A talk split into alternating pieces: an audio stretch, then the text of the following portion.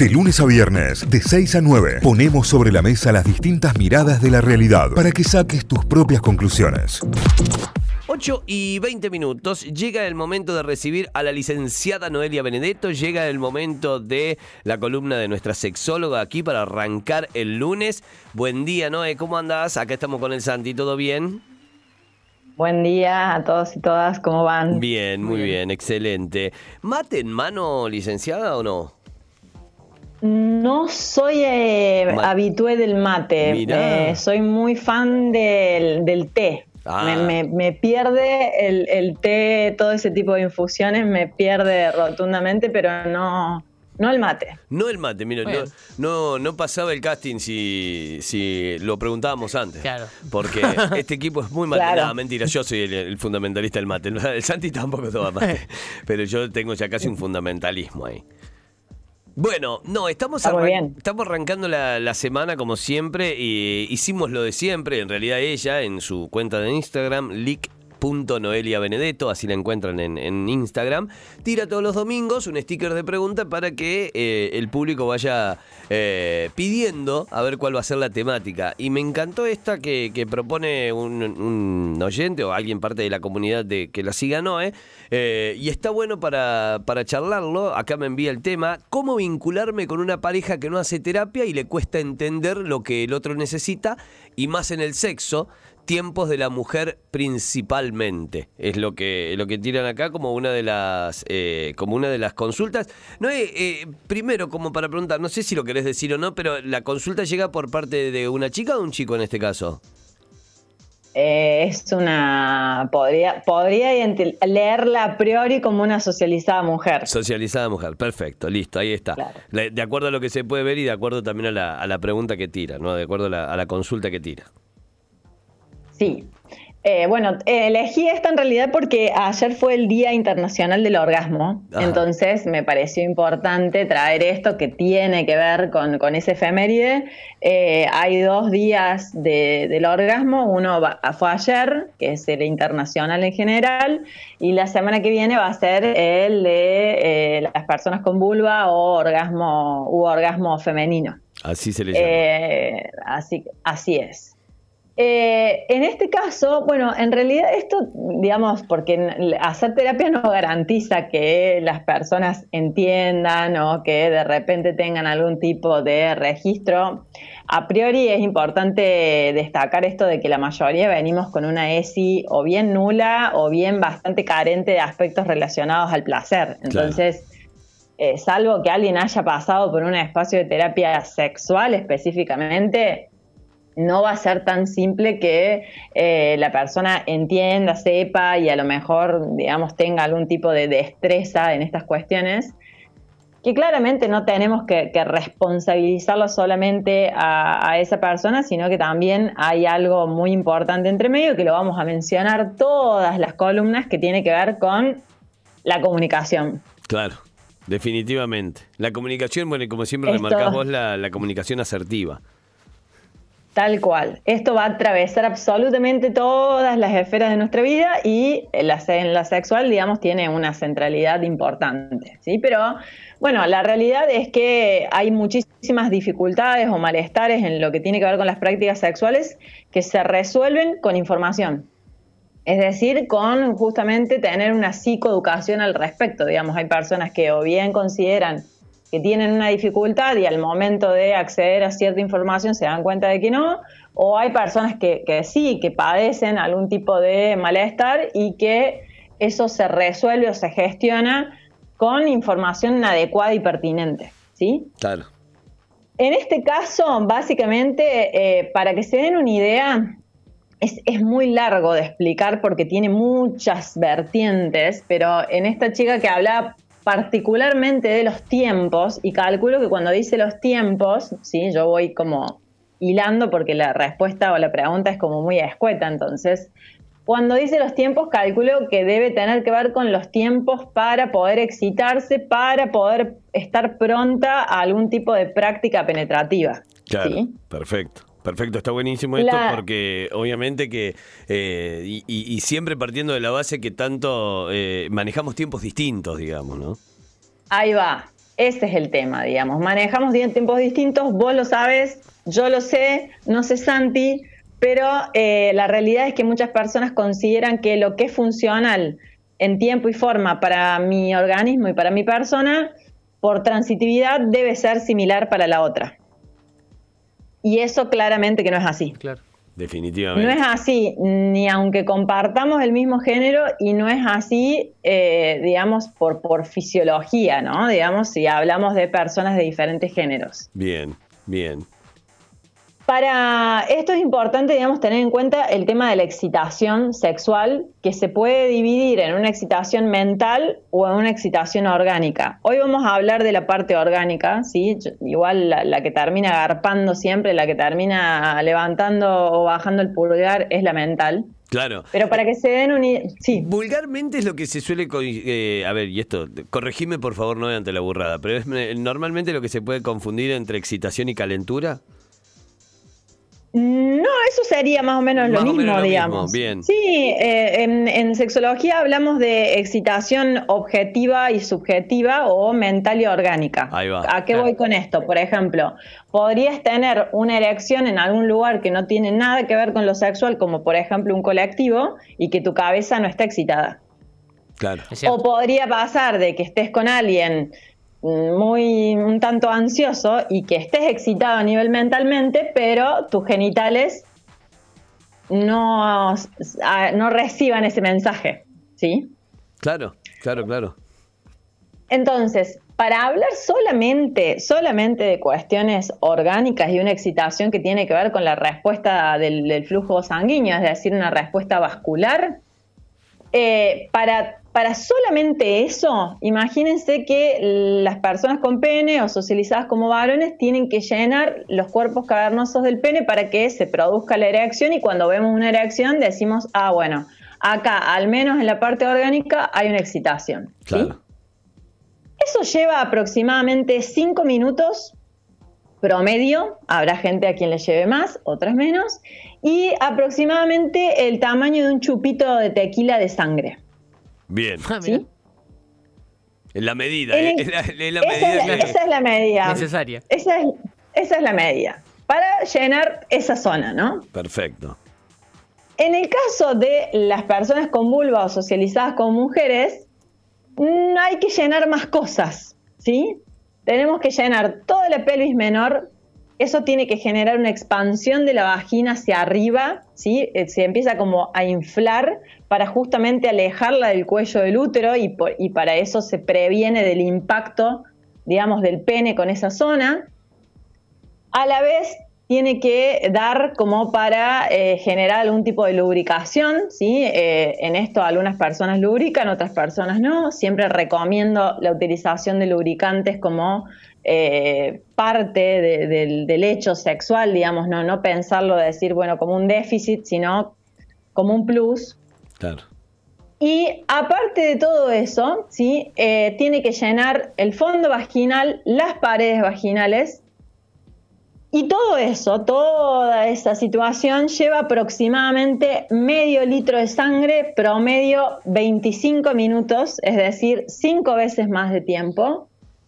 Y eso es el equivalente aproximadamente a una jarra de Fernet. Mirá. Claro, un montón la diferencia. Pero ah, eh, está clarísima, clarísima, clarísima la diferencia. O sea, estamos, y esto es la, explicación eh, eh, fisiológica de la situación y cómo se va dando en el cuerpo, ¿no? Digo, buscarlo en biología, buscarlo en cualquier lado. Esto es así, más allá de que cómo, cómo después influirá, obviamente, cómo cada uno va haciendo las cosas y cómo nos relacionamos y nos vinculamos en ese en, en, la relación en sí pero para un hombre es eh, un chupito de, tequila, para una mujer es una jarra de Fernet. Tal cual. Y en eso solamente para la parte física, ¿sí? La parte mental puede estar ahí o puede estar en otro lado. Entonces, imagínense que solamente en la parte fisiológica arrancamos, si esto fuera una, una maratón, arrancamos unos metros más atrás. Esto lo que hace es que regularmente se nos tilde de lentas o de complicadas o que no arrancamos al toque y en realidad, digamos, hay cosas contra las cuales no podemos hacer absolutamente nada porque hay una fisiología que directamente nos, nos limita o nos posiciona en lugares diferentes. Entonces, al momento de vincularnos es importante tener esta información, sobre todo para no ir al famoso metisaca de frente pecho. Sí, sí tal cual. Lo mejor explicado imposible.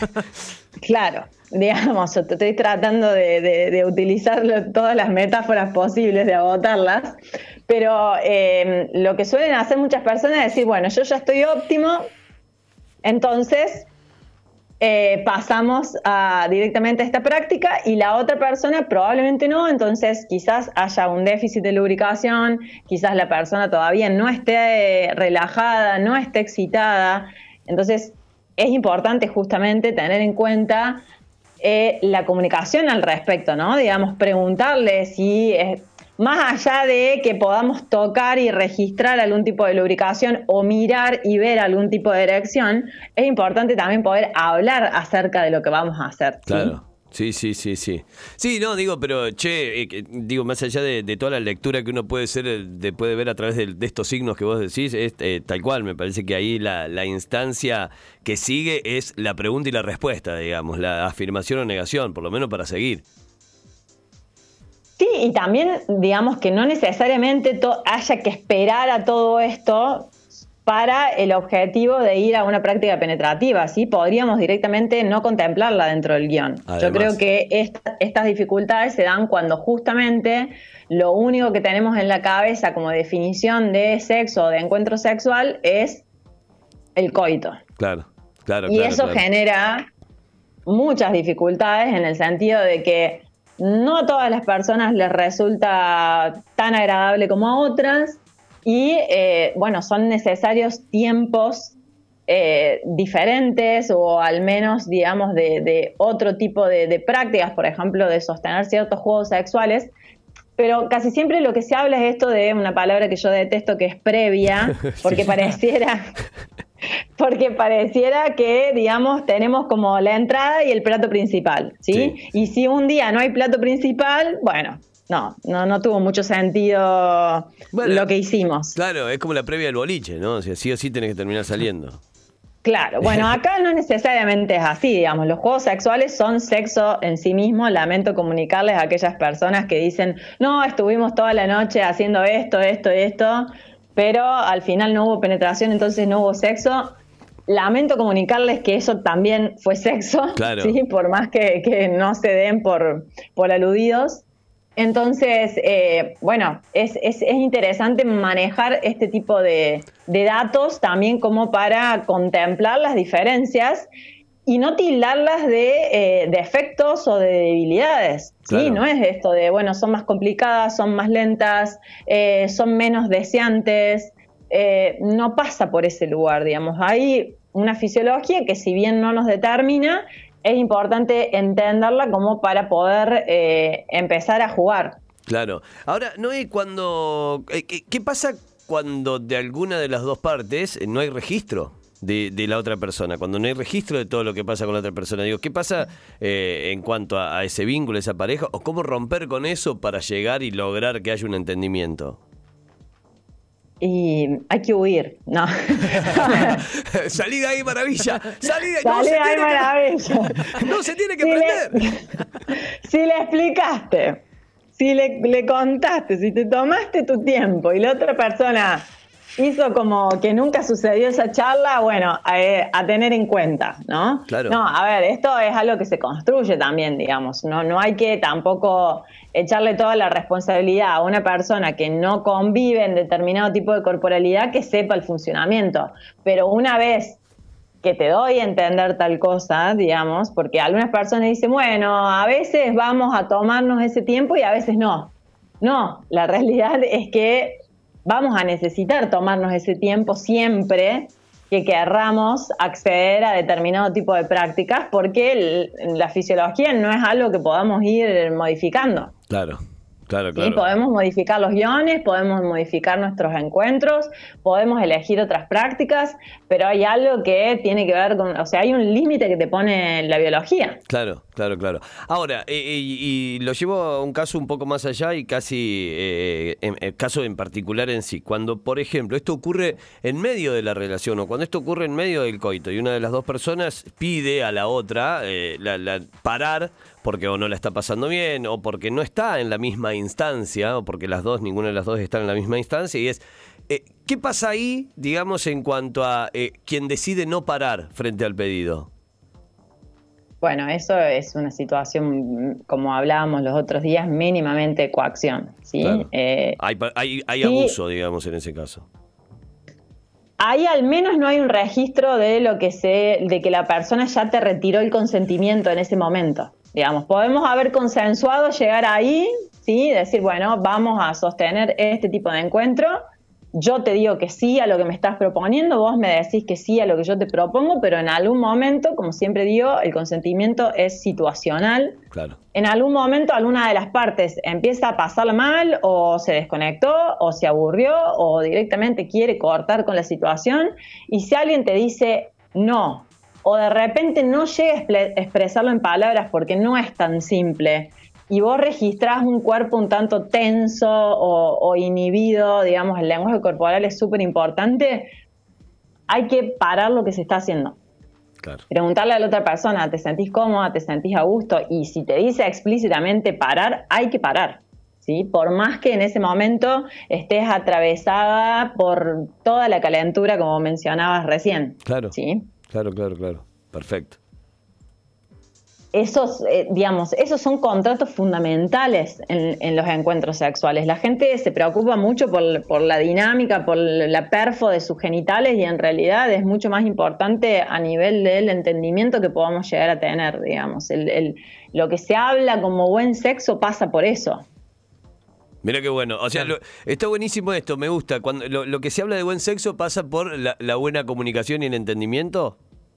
Claro, y no por la técnica digamos. Para, para, para, para, ser, máxima. Para ser, para ser grandes amantes no importa el tamaño, no importa tu corporalidad, no importa tu técnica, cómo manipules los genitales, sino en principio conocer lo que te gusta como para poder transmitírselo a la otra persona, eso es fundamental.